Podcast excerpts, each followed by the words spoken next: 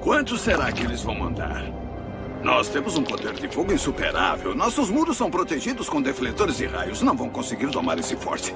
Devem ser provavelmente uns 50 Jedi. Para começar, deve ser essa quantidade. Talvez 100 Jedi. Nunca vão tomar essa base com menos. Vão precisar de um exército de Jedi. Estou vendo. Jedi?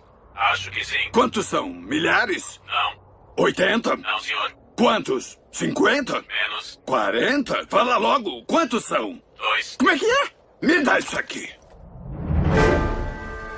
Olá, eu sou o Salvador Nogueira e estamos começando mais um Resenha Jedi, desta vez para fazer um mergulho nas brumas do tempo e explorar uma produção que a essa altura do campeonato já não é mais canônica, mas ambicionou ser canônica na época em que foi produzida e acaba de entrar na área de legado do Disney Plus de Star Wars. Estamos falando da animação Clone Wars, não The Clone Wars, aquela animação 3D CGI que a gente está acostumado, que teve várias temporadas. Estamos falando de Clone Wars que nasceu entre os episódios 2 e 3, sendo produzido com uns filmetes de 3 minutos.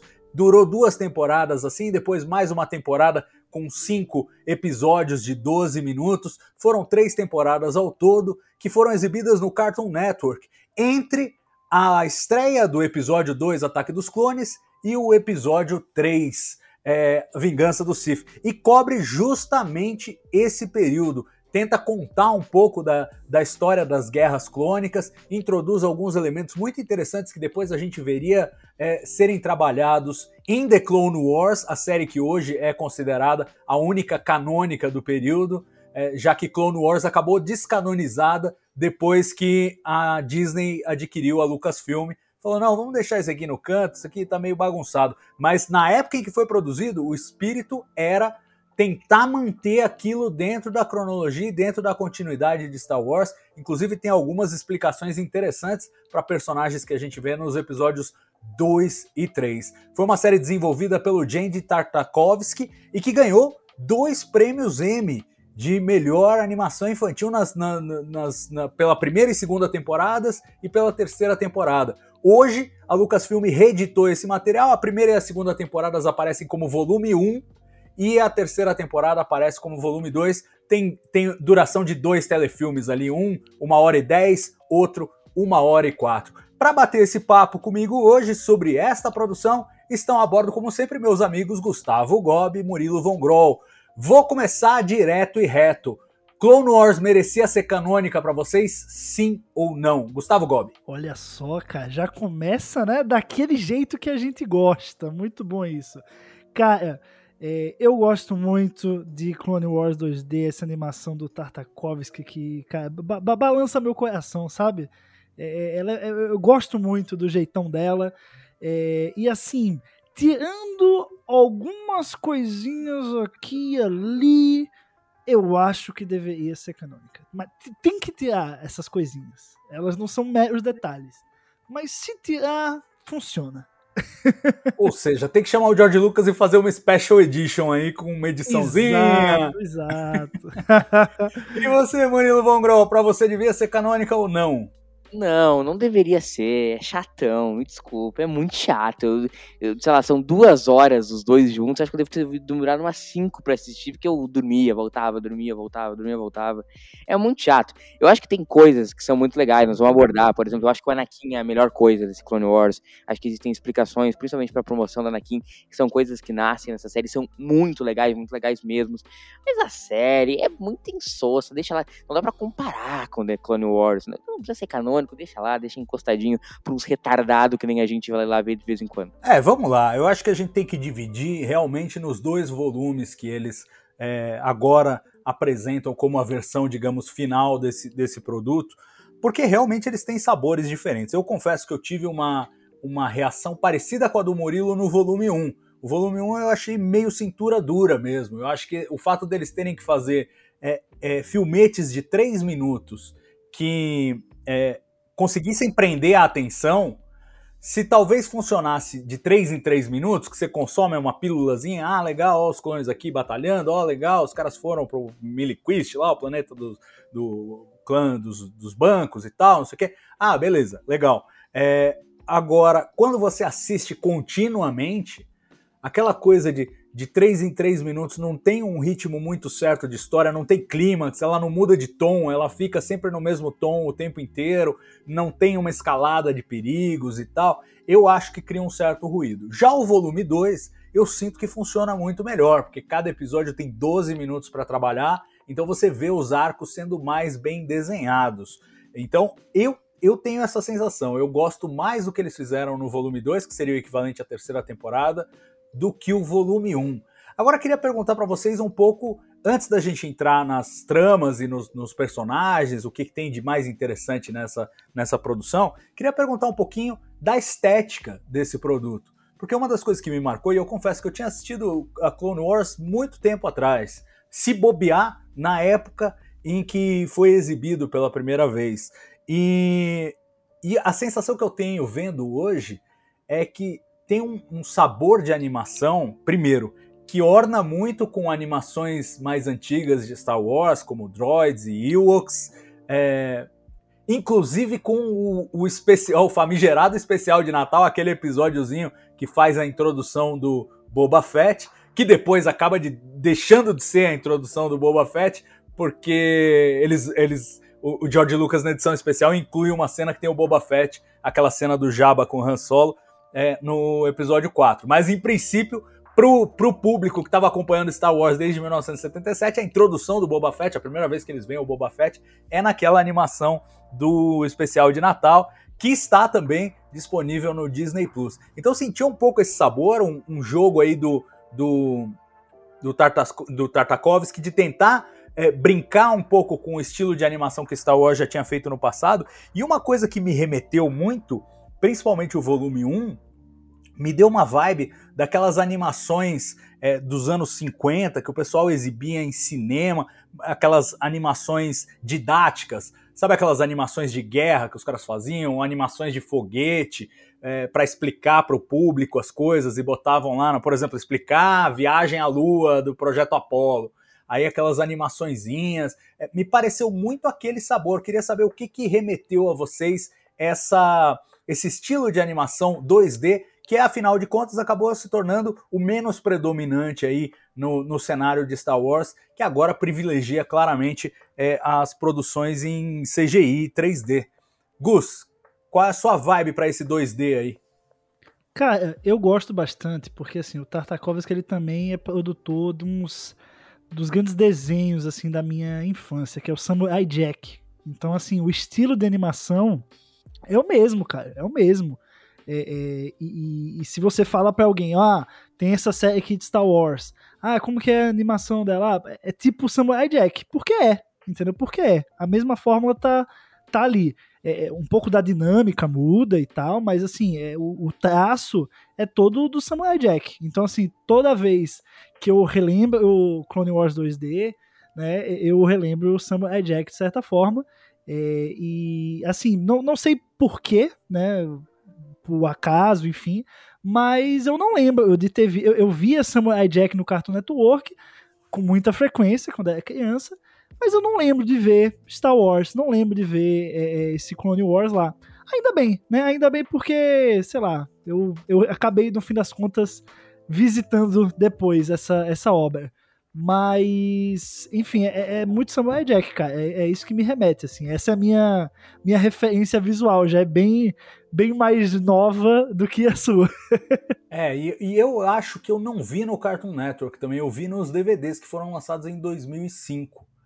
É, eu, eu, eu tenho a lembrança de ter visto em DVD esse material. Não, não cheguei a ver ele picotadinho. E você, Murilo, qual é, qual é a tua vibe? O que, que você sentiu de 2D? E já que você tá tendo o tom mais crítico de nós três aqui com relação à produção. Por que, que te incomoda? Tem alguma coisa a ver com o estilo visual ou é mais as, as escolhas narrativas do.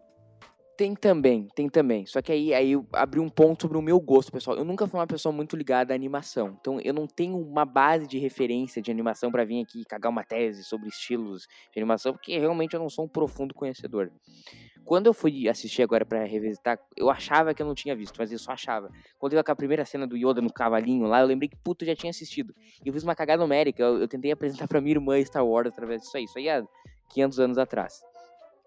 E eu lembrava que lá, já pro Murilo de 12, 13 anos, não tinha batido uh, Star Wars, uh, essa, essa tipo de animação. Só que aí volta ao que eu falei do lance de não entender de animação. Eu não consigo vir aqui e explicar como eu gostaria de explicar por que, que eu não gosto desse estilo de animação, porque eu não gosto desses timbres de cor, eu não gosto desse tom. Cara, é simplesmente uma coisa que não bate para mim. Eu não tenho eu vi, acho que Family Guy, assim, coisas mais 2D, assim, mas não passa muito disso, entendeu? Não passa muito disso. Simplesmente não bate para mim, não me diverte. Acho o traço não é uma coisa que eu gosto. A única coisa que eu posso vir definir aqui é eu não gosto do, do traço, mas é não gostar. Não tem uma explicação técnica ou coisas desse tipo. Coisas que me incomodam mais, acho que, por exemplo, é muito clipado e coisas que nós vamos acabar discutindo daqui para frente. Mas não, não é um traço que eu gosto. Acho, na minha, ao meu gosto estético é feio. Beleza. Bom, vamos falar um pouco do, do conteúdo em si, né, dessas, dessas três temporadas, esses dois volumes. O primeiro, basicamente, pega praticamente de onde começou a Guerra dos Clones, né? Terminou lá o, a Batalha de Geonosis, e aí o Obi-Wan Kenobi é enviado para comandar um, um, um, ataque a Munilist. Munilinst, eu acho que se fala. É um, eu, eu, confesso que eu nunca ouvi isso em tela, eu, eu tô lendo. É, que é o, é o, planeta lá do Banking Clan. É, eu nunca, eu, eu não sei se ele apareceu em algum outro momento. O Gus, que é o, tem o conhecimento mais enciclopédico de Star Wars, pode dizer se esse planeta apareceu em algum outro momento. Mas aqui eles fazem lembro, um não. ataque e tem essa, essa, essa guerra, é, é esse, esse esforço para invadir ali, prender os caras.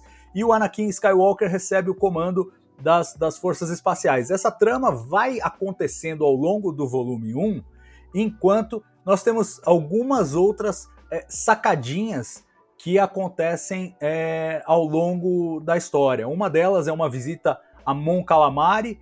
Essa é uma parte que eu acho bem legal e é algo que acabou aparecendo em, em, The Clone Wars, na série 3D CGI. Não essa mesma história, evidentemente, mas esse, esse digamos, esse ambiente e essa e a situação de Mon Calamari na, na, durante as guerras clônicas, que você tem a disputa dos, das duas espécies que coabitam ali Mon Calamari, tem os Quarren, tem os Calamari, e, e, e essa treta rolando ali, tem um, uma parte do episódio que se passa nisso, e tem também a introdução da Asajj Ventress, e com uma história de introdução é, dela ao Conde do Khan, que é diferente do que a gente ouviria depois falar e veria em The Clone Wars é, em CGI 3D.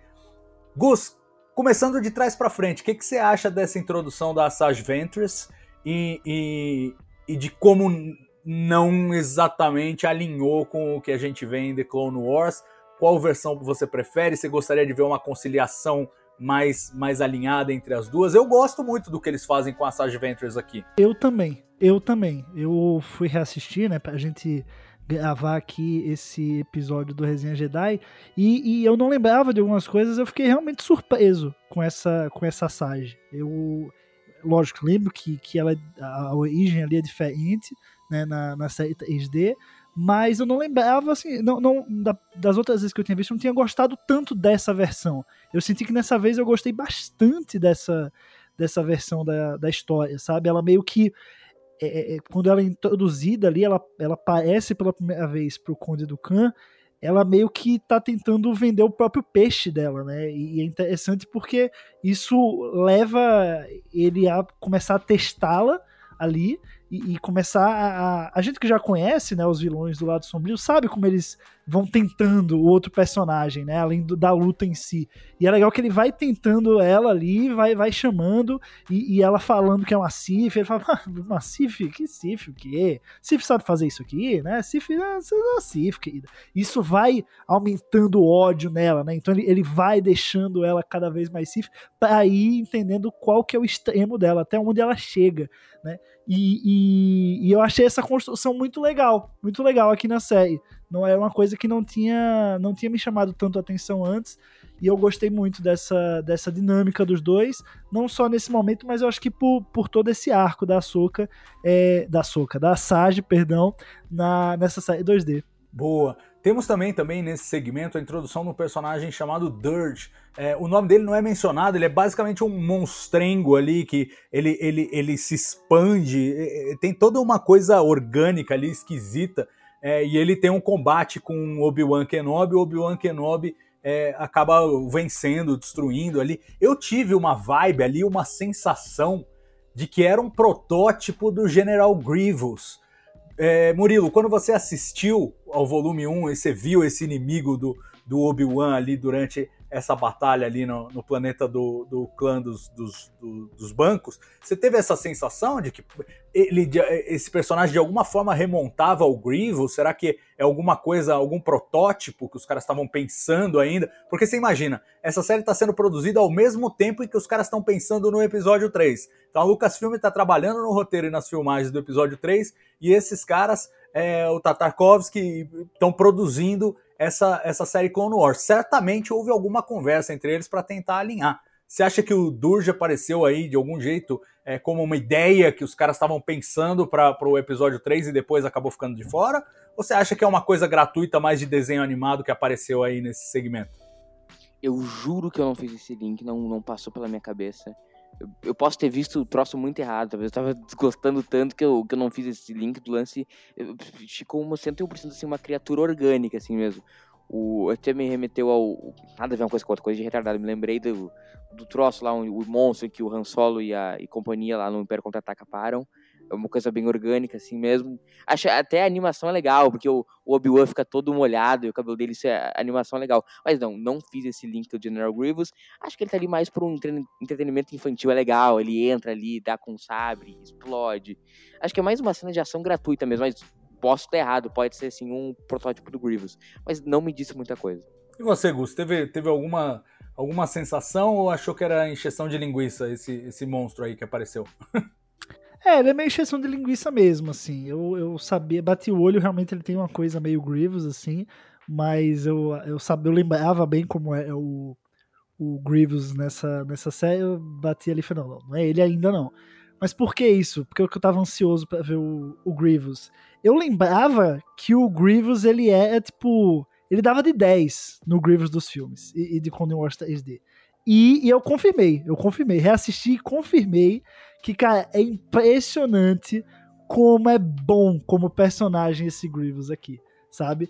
Porque, nossa, pô, eu, eu, fico, eu fico pensando, quem assistiu essa série, é, realmente entre os filmes, né? Depois do 2 e antes do, do lançamento do 3, naquela época ali, 2000, entre 2003 e 2005. Nossa, deve ter criado um hype pro Grievous absurdo porque, eu, cara, é muito bom o personagem aqui. Eu teria criado um hype absurdo. Eu ia chegar no filme, eu ia, cara, ia ser o maior tombamento da história, cara. Ia ser a maior decepção da história de Star Wars pra mim seria esse, esse Grievous. Então eu realmente, cara, eu, eu tinha essa memória de que ele é muito bom na série eu confirmei porque nossa, ele é muito promissor, assim, você pensa, porra, ele vai ele vai estar tá num filme daqui a pouco, né? Que é o que o pessoal pensava na época. Ele vai estar tá num filme daqui a pouco. Então, porra, ah, vai ser bom, hein? Baita vilão e tal. Mas, porra, o Grievous virou aquilo, né, que a gente viu. Enfim. Maldade com o General Grievous. Mas é que ele acaba sendo, no, no episódio 3, um, um, vilão de fim de história, né? Ele, ele termina ali é, logo, logo no começo do filme a gente logo vê que o, o vilão verdadeiro não é ele, né? É, acaba que é, é, outra coisa. Ele é quase um, um red herring ali, uma coisa do tipo, ah, você vai ver esse cara aí, mas ele acaba sendo, eu acho que um, um vilão recorrente importante em The Clone Wars. Né? E ele tem a introdução dele aqui nesses episódios. O que eu acho interessante, aí estamos fazendo esse salto para falar do Grievous pro volume 2, eu acho interessante essa introdução porque ela explica, por exemplo, por que, que ele começa. Por que, que ele estava tossindo tanto quando a gente o encontra, e talvez até por que, que ele.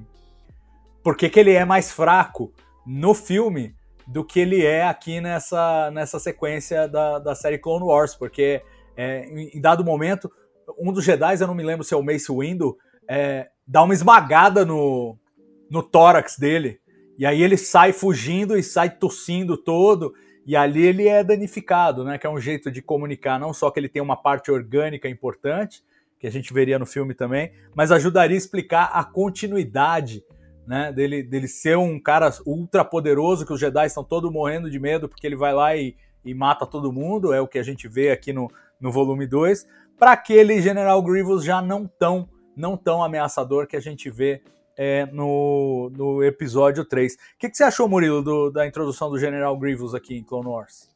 Acho legal, eu acho que essa é, talvez seja a grande contribuição, a Sage, o, o Grievous, são introdução de personagens que a gente veria, sei lá, muito mais no The Clone Wars que no Navegantes Sith, mas eu acho legal, acho que tudo bem ele não ter aparecido tanto no Navegantes do Sith, não era um filme que acho que tinha muito mais espaço para ele, tinha tantas coisas para serem contadas no Navegantes do Sith, que não dá para ficar muito tempo no Grievous, mas acho legal, acho que ele tem um clima ameaçador muito grande, principalmente naquela cena lá, ele vai atacar Coruscant o Palpatine, que fica todo mundo cagado de medo do do cara. Então acho que ele tem uma, uma questão de ameaça muito presente nesse episódio, que talvez seja, junto com a Anakin, a melhor coisa desse Clone Wars. Acho que ele tem uma carga dramática que ele nunca teria no, nos filmes, e nem do Clone Wars 3D. Acho que nós estamos vendo aqui o, o melhor Grievous. Concordo, concordo com o Gus no que ele fala do de quem criou o hype, até porque assim, a gente tá vendo essa série num modo muito diferente do que ela foi criada, muito.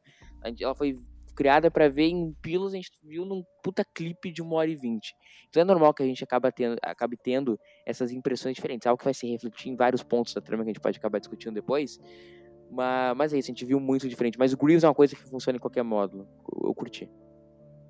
É, eu gostei muito e eu, e eu gostei muito também da introdução da, da Sage Ventures. Como eu disse, eu acho interessantíssimo que ela se mostre como, com a ambição de querer ser uma Sith, que é algo que na, na, na, animação 3D de Clone Wars isso não, não, não, não transparece, né? Ela, ela, é mais uma assassina lá recrutada pelo, pelo é, Conde Ducan do que propriamente alguém que ambiciona ser uma Sith, está buscando um mestre para ela se tornar uma aprendiz.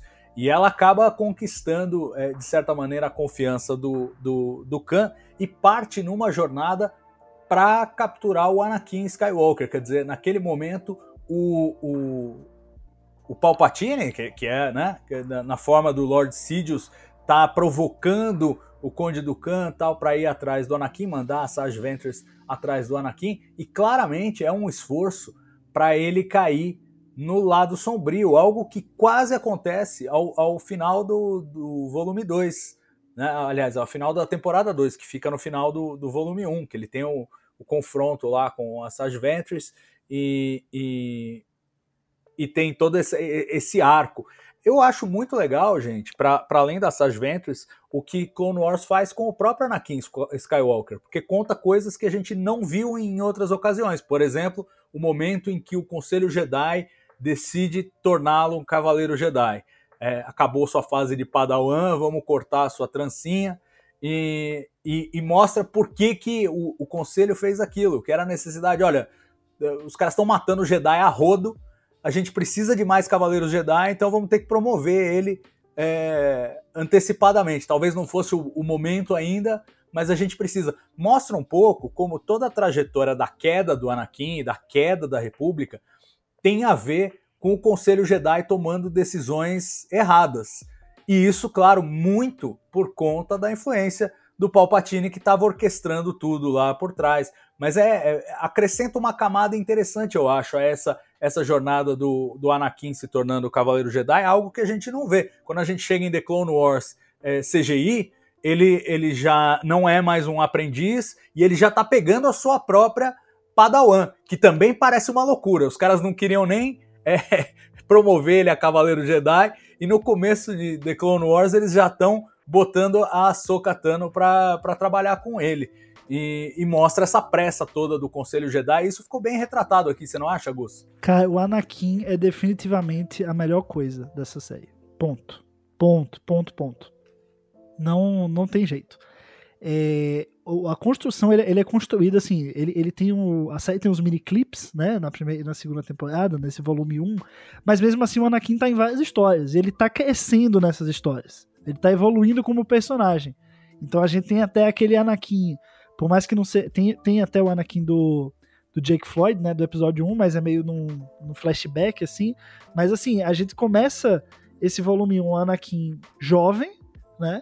Ele ainda tem aquela voz, aquela voz meio Hayden Christensen, meio bobona, assim, não, não sei se tem uma palavra para isso, mas é uma voz meio infantil ainda do, do Hayden Christensen, sabe? De criança chorona, sabe?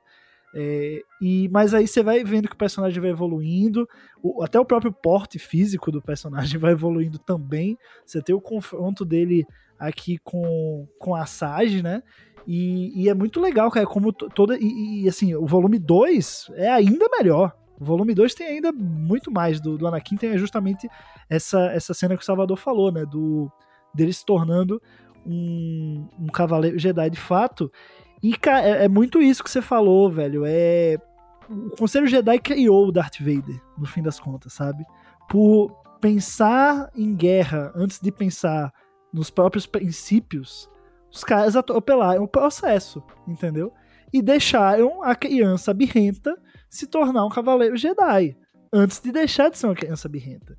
Então, assim, foi no... aquela atitude de desobediência do Anakin em relação a, a Obi-Wan e tudo que a gente né, vê sendo construído no episódio 2.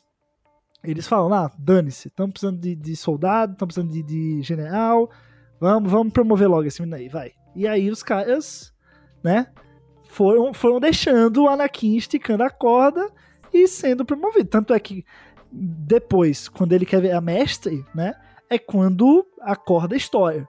Então eu achei muito bem colocado, rima muito com o que foi o que foi construído nele mais velho no, no episódio 3. É, foi uma conexão, cara, muito legal, dá um background muito bom para quem para quem tá indo ver o filme, sabe?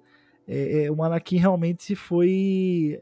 Ele é a grande surpresa, assim, né? Pra quem não gosta dele, do, do a versão do Hayden Christensen, né? no episódio 2 no episódio 3. Mas, cara, a gente até, até quem não gosta tem que dar o braço a torcer, porque é, o Anakin como personagem ele entrega muito aqui nesse, nesse episódio. É, eu gosto muito daquela história, quero ouvir a opinião do Murilo, é, em que eles vão para aquele planeta e tem um povo que parece um povo meio é, felino. Estão rolando uns experimentos lá, o pessoal da Techno Union tá fazendo uns experimentos com os, os caras para, sei lá, criar uns super soldados, alguma coisa assim. E o, e o Anakin no final, que por um misto de misticismo ali daquele, daquele grupo tal, ele tem que ele tem que fazer uma jornada sozinho e ir combater esses caras, ele acaba trazendo esse, esse povo, os caras todos desfigurados, de volta para casa, e tem aquele momento em que eles são aceitos de volta na tribo tal. Eu achei, de todas as histórias de, de, de Clone Wars, dessa, dessa série 2D, eu achei essa história a mais tocante e a mais bem resolvida em si mesmo. Né? Ela não depende de você saber o contexto da guerra clônica, ela não depende de você ter visto muito episódio 2, episódio 3.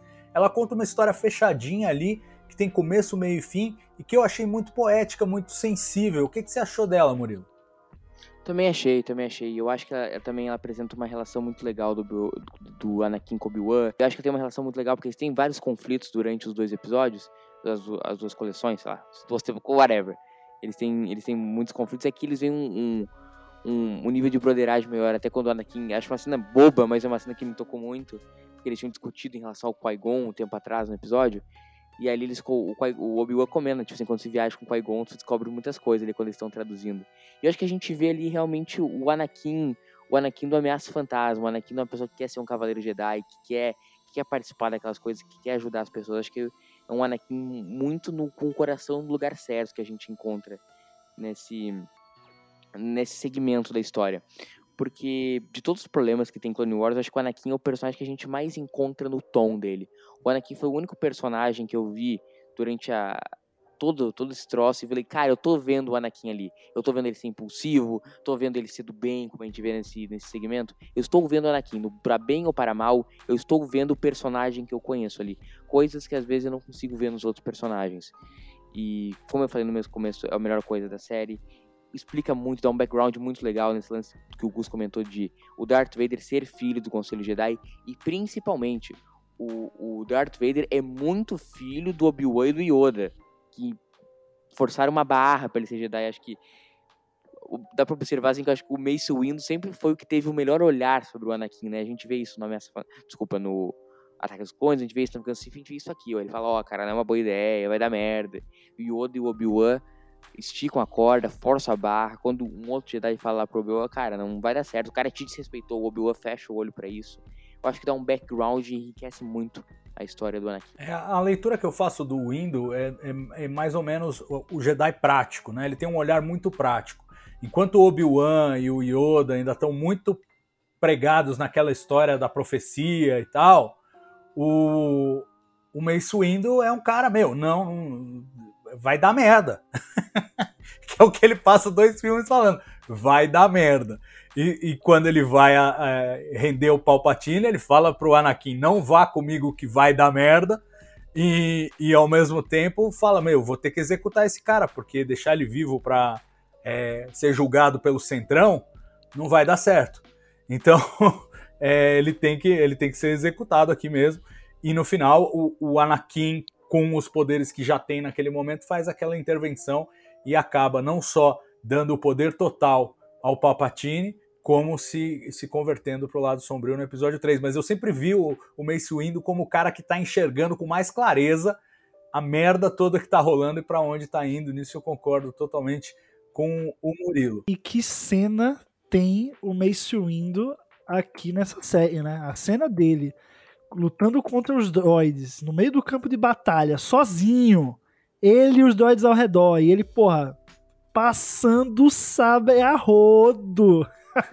é muito legal, cara. Pra mim, esse é um dos melhores momentos, assim, do, do Mace Windu em Star Wars. Você vê quão foda o cara é, assim, sabe? Muito. Olha, o Jedi muito poderoso, muito poderoso. A gente não vê uma vírgula disso no, nos filmes.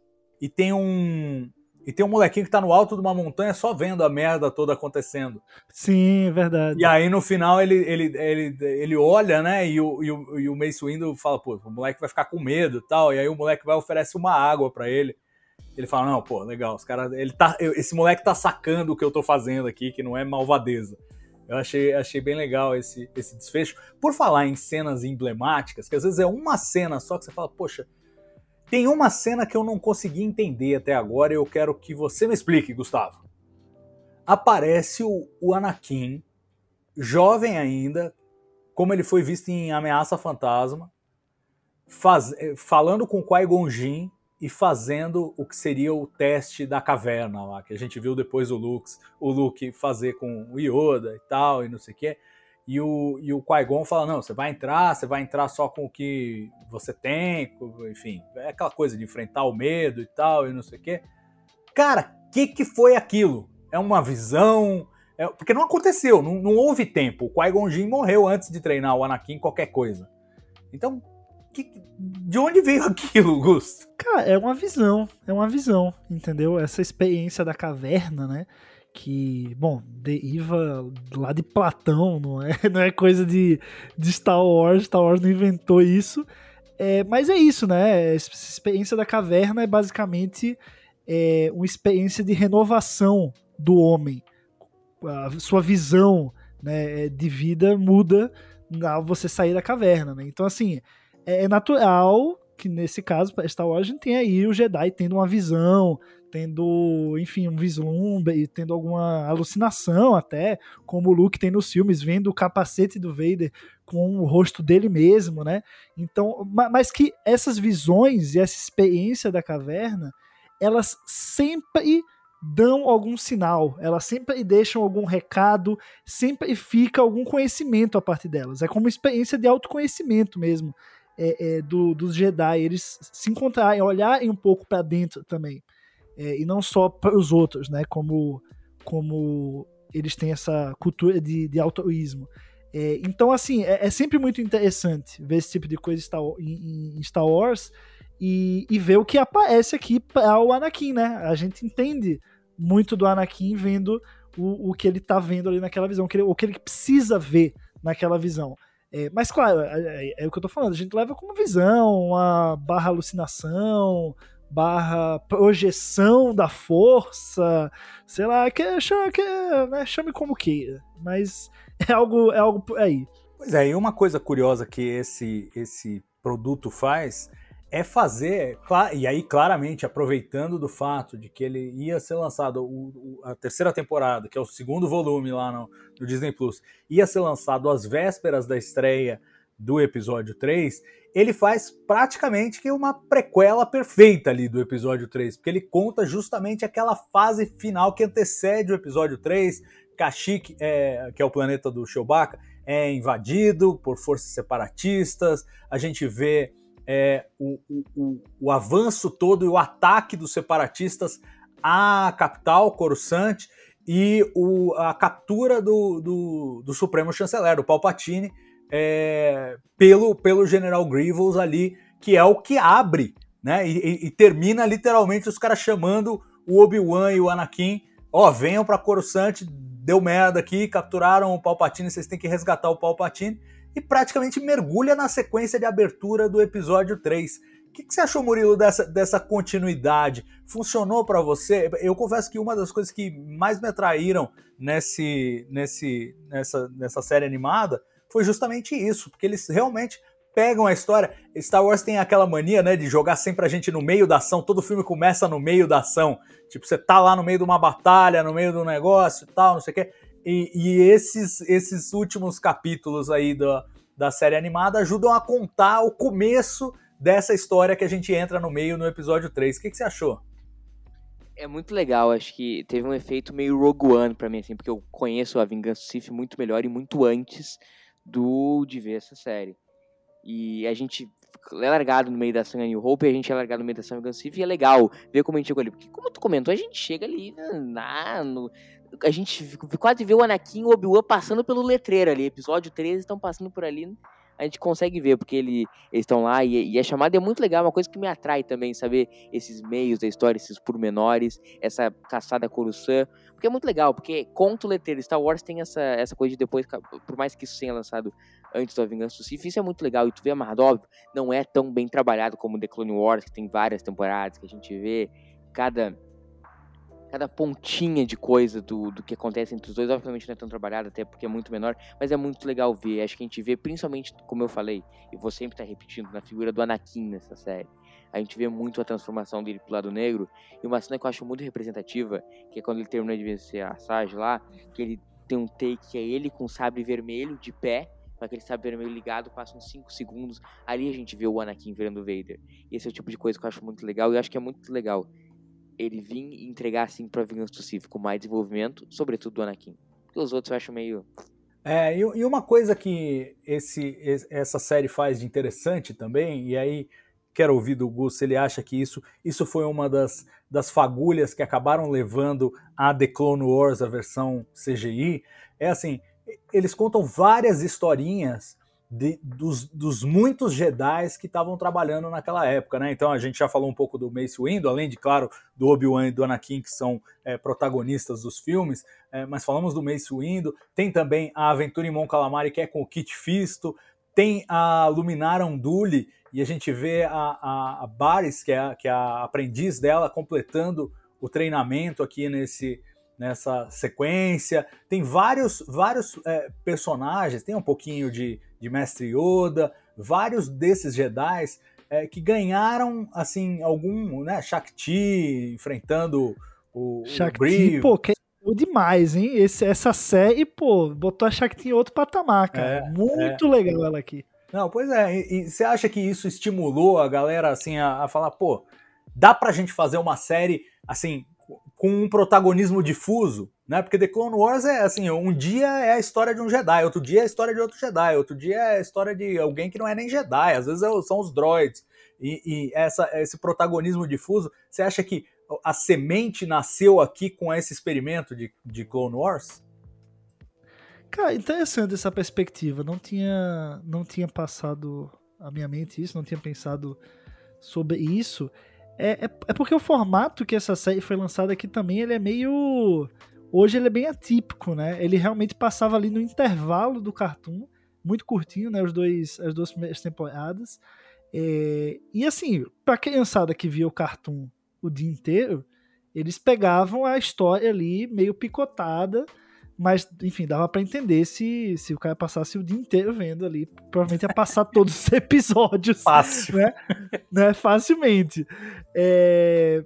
Mas, assim, eu, eu gosto como, apesar disso, parece que tudo é muito bem conectado, sabe? É, tu, tudo, pa, pa, quando você vê de uma vez só, você teve a impressão de ficar tudo, tudo picotado, mas, cara, tem uma linha de continuidade muito clara, assim, nas histórias. Eu, pelo menos, senti isso. Então, e, é algo que, que em Clone Wars, para mim, sim, fica até mais picotado do que aqui, sabia? Eu não sei, eu, eu senti uma fluidez, eu acho, de, de ritmo, talvez é, mas eu, como é menos coisa, né? Eu acho que dá para dar melhor essa impressão e eles reservam o tempo que eles têm aqui para entregar sem muita frescura a conexão que eles querem criar com o filme, com a vingança do Sith. Então assim, ah, quer mostrar o Anakin mais Darkseid. Pô, Aqui o Anakin, pô, é, vai, ele tava mergulhando no Darkseid. O, a vingança do Sif, ele só dá o último pulinho pra dentro d'água, entendeu? Mas aqui, pô, ele vai fundo, assim, chega muito perto. É, então, assim, toda a descrença política, o jogo do Palpatine com, com o Jedi, né, com o Conselho Jedi, tá aqui também. Então, assim, parece que, pô, eles, eles pensaram, o que, que a gente precisa, entre aspas, explicar da vingança do Sith? O que, é mais importante, assim? Como é que a gente pode preencher o, as lacunas aqui? E eles, pô, foram direto nessas coisas. Então, em nenhum momento a série parece que para, porque sempre tem alguma coisa referenciando os filmes, porque todas as pequenas histórias estão de alguma forma fazendo essa, essa ponte, entendeu? Então, para mim, essa riqueza de, de, conexões com, com o cânone, vamos dizer assim, é, para mim a, série é sempre interessante. Nunca parecia picotado. Parecia que uma coisa vinha depois da outra e aquilo era muito natural. É, então, assim, eu acho que tem essa vantagem. Ela tem um tempo menor e aí ela precisa. Aquilo, aquilo que precisa ser contado das Guerras Crônicas, o principal já tá ali. Eles reservaram o principal pra essa série. E aí em Clone Wars a gente vê, né? a gente vê o resto ali, a gente vê a aventurinha de droid, né? Quatro episódios, um arco focado no C3PO R2D2, né? Aqui, né? Isso aqui é melhor que Clone Wars. Aqueles arcos, né, complicados, aí vamos com a Padme pra não sei aonde. Ah, não quero ir pra Padme pra não sei aonde, Clone Wars. Por favor, me, me, dá, me dá coisa que conecta nos filmes, assim, né? De verdade, né? Vamos contribuir, pô. E aí, e Clone Wars tem dessas. Eu amo Clone Wars, sou apaixonado por Clone Wars. Mas, pô, tem altos arcos fillers assim. E o bom de Clone Wars 2D é que não tem espaço para filler, quase. Eles, eles têm que contar tudo muito rápido para caber nesse tempo. E eles vão lá e contam, entendeu? Então, é, é essa minha, esse meu sentimento. é, pois é, eu, eu prefiro muito mais The Clone Wars do que Clone Wars. É, ou seja, prefiro mais o 3D do que o, o 2D. Mas eu concordo com você que tem essa, essa dinâmica mesmo. Digamos, tem muito filé aqui no Clone Wars. E o que eu acho que é o maior pecado é eles terem considerado por tanto tempo isso aqui canônico.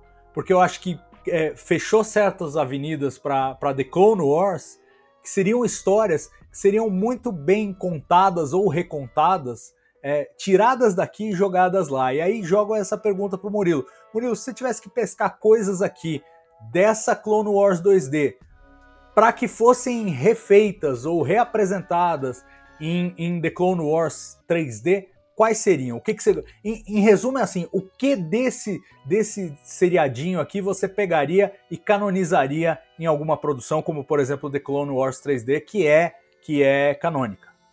muito fácil, promoção do Anakin. Acho que é a coisa mais legal que tem essa série e a gente já larga em The Clone Wars com Anakin já como Cavaleiro Jedi acho que é uma coisa que falta canonicamente. Não sei se tem algum romance que eu tenha me esquecido que a gente vê isso, um romance canônico. Acho que isso falta. A questão do debate ideológico, intelectual do Conselho Jedi, ali, Yoda, Messi Windu, uh, Obi-Wan, acho que faltou. Se eu tivesse que escolher uma coisa, seria isso. Porque, apesar disso, acho que tem, por exemplo, batalhas muito longas. Aqueles troopers que parecem o Ricardo Marques Ribeiro, aquele juiz de futebol. Os caras não tem que ter assim, ó. Eles um lado pro outro, assim, é. E tem, tem um tá momento. tá vendo, viu? Isso aqui é podcast, mas foi boa a imitação. Eu sei. Porque tem um, tem um take específico, cara, que o cara, acho que ele passa uns 10 segundos fazendo vetores, assim, Ricardo Marques Ribeiro. É ridículo. Desculpa, é ridículo não tem a menor condição daquilo ali ser exibido por uma pessoa, entendeu? Então, assim, eu acho que esses são os problemas, e, mas as ideias são muito legais. Então, respondendo essa pergunta, seria o, a promoção do Anakin. Pois é, e aí já deixamos duas lições de casa para o nosso ouvinte. Uma é assistir Clone Wars 2D no Disney Plus, outra é procurar vídeos do juiz de futebol aí, quem é? Ricardo Marques Ribeiro. Ricardo Marques Ribeiro, para você reconhecer nos Troopers de, de Clone Wars 2D. Gus, eu quero inverter um pouco essa pergunta que eu fiz pro Murilo, é, e, e, pegando uma coisa que você falou no comecinho do programa, você falou, olha, teria que dar umas aparadas de aresta, mas daria para canonizar. O que, que, quais seriam, assim, da, da, tua cabeça de mais importante, quais seriam as aparadas de aresta mais importantes que você veria, que seriam é, necessárias numa edição especial, digamos assim, para uma futura, quem sabe, recanonização de Clone Wars 2D? Eu acho que a coisa principal que precisa ser feita, que por toda a série, é que os Jedi precisam ser nerfados né? Todos os Jedi nessa série, eles são muito overpower, cara. A cena do Mace Windu eu adorei, mas assim, não daria pra gente recanonizar. Eu achei uma maravilha, eu achei sensacional, achei linda, mas não dá para jogar pro cânone, entendeu? Então, assim, é, é, primeiro nerfar o Jedi. Eu acho que isso aí é, é, é bem importante, botar um pouquinho, né? Puxar um pouquinho para baixo ali o, o, o, o poder deles, porque nem, nem se você pegar a, a vingança do Sif, eles, eles fariam alguma coisa, ou fazem alguma coisa é, é, naquele nível, né? E, e assim, cara, eu descanonizar, nesse caso isso para canonizar, né? E cara, essa jornada do, do do Anakin, eu também mudaria. É, acho que são mais decisões visuais, talvez. Eu não gosto que essa explica como é que veio aquele arranhão no rosto dele, sabe? Tipo assim, eu, eu acho que tem coisas que. Principalmente Star Wars, né? Um universo muito rico. Mas tem coisas que não precisam ser contadas, sabe? Tem o charme do mistério. Eu acho que é um pouco disso. É, também a, a série conta tanto sobre o Anakin que conta até demais. Tipo, ah, vou explicar o corte que ele fez no olho. Que... Não, gente, tem tanta coisa mais legal pra você mostrar das guerras crônicas, sabe? E aí, não, não, vamos explicar, ó, aqui o mínimo detalhe. Também não precisa. Eu acho que o, o corte dele ali, por exemplo, tinha o charme do mistério, e aqui com essa série a gente perde. Então, é, é talvez não, não revelar demais, não sei, não sei exatamente o que seria isso aí, mas o termo que eu usaria, né, para essa modificação, mas, mas é, é, coisas como essa, assim, o Anakin, ele, ele tá bem, acho que o físico dele em, em, algumas cenas, né, visualmente falando, também é, é too much, assim, ele é muito musculoso, pô, ele tem uma tatuagem, né, que, que tatuagem é aquela? ele tem uma puta tatuagem zona tribal, os caralho, então assim, ela, ela, ela, sai um pouco ali da, da do, do Anakin que a gente vê no começo da, da Vingança do Sif, sabe? Ele aqui tá, tipo, muito lá em cima. Quando você vai pro filme, você dá. Ué, esse daqui é forte, né? Mas não é tão forte quanto aquele lá, não. Então eu, eu acho que é bem nesse sentido. Pois é, eu, eu achava que o Anakin tinha ganho aquele corte lá de tentar se barbear bêbado, e agora estragaram o mistério a gente aprende como que ele levou Mas aquela... é, o mistério não é mais legal? Não é legal manter algumas coisas? Ah, cara, eu, eu acho assim, eu, eu, eu francamente, eu, eu, eu, não acho nem que sim, nem que não. Eu acho que eles podem manter o mistério ou eles podem explicar. Mas o que eu acho é assim, se você vai explicar, que não seja alguma coisa que você chama muita atenção para ela. Porque é até esperado que você tenha é, cicatrizes de batalha no meio de uma guerra, é o esperado.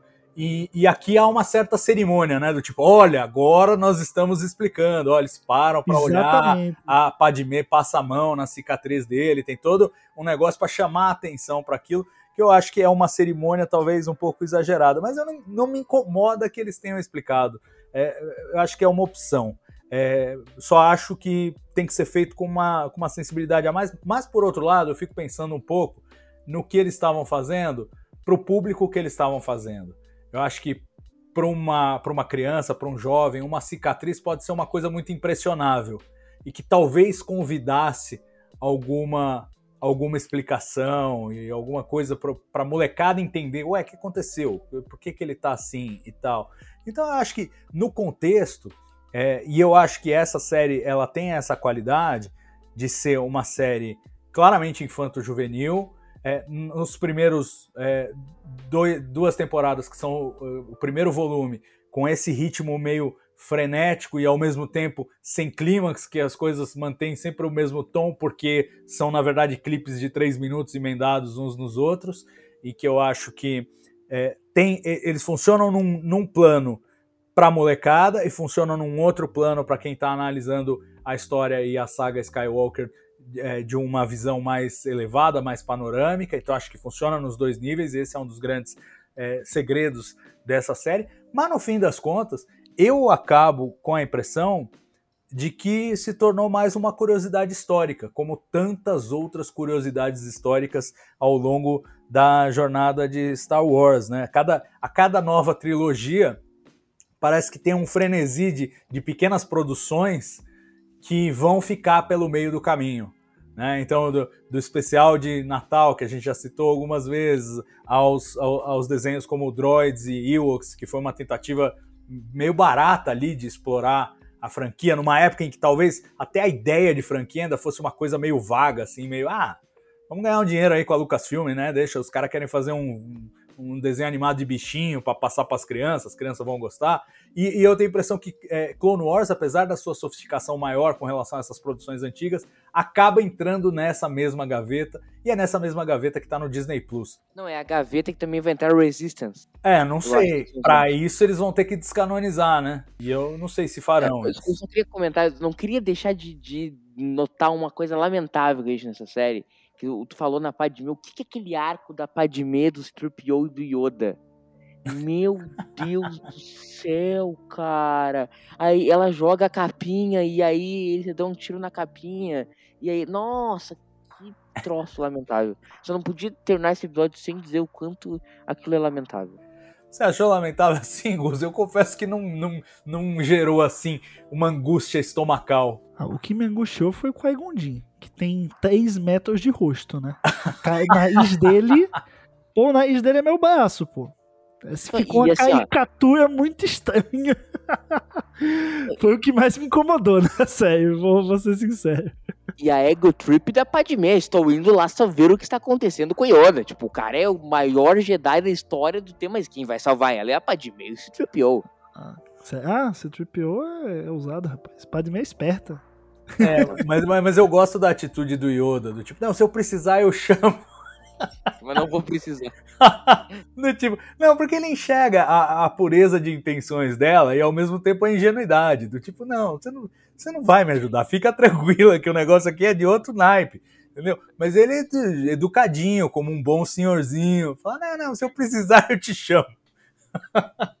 então, assim, no final das contas, eu acho que representa bem os personagens. Porque a, a Padmé, eu acho que ela tem uma jornada muito bonita como a, a idealista, né, do, da, da trilogia prequel.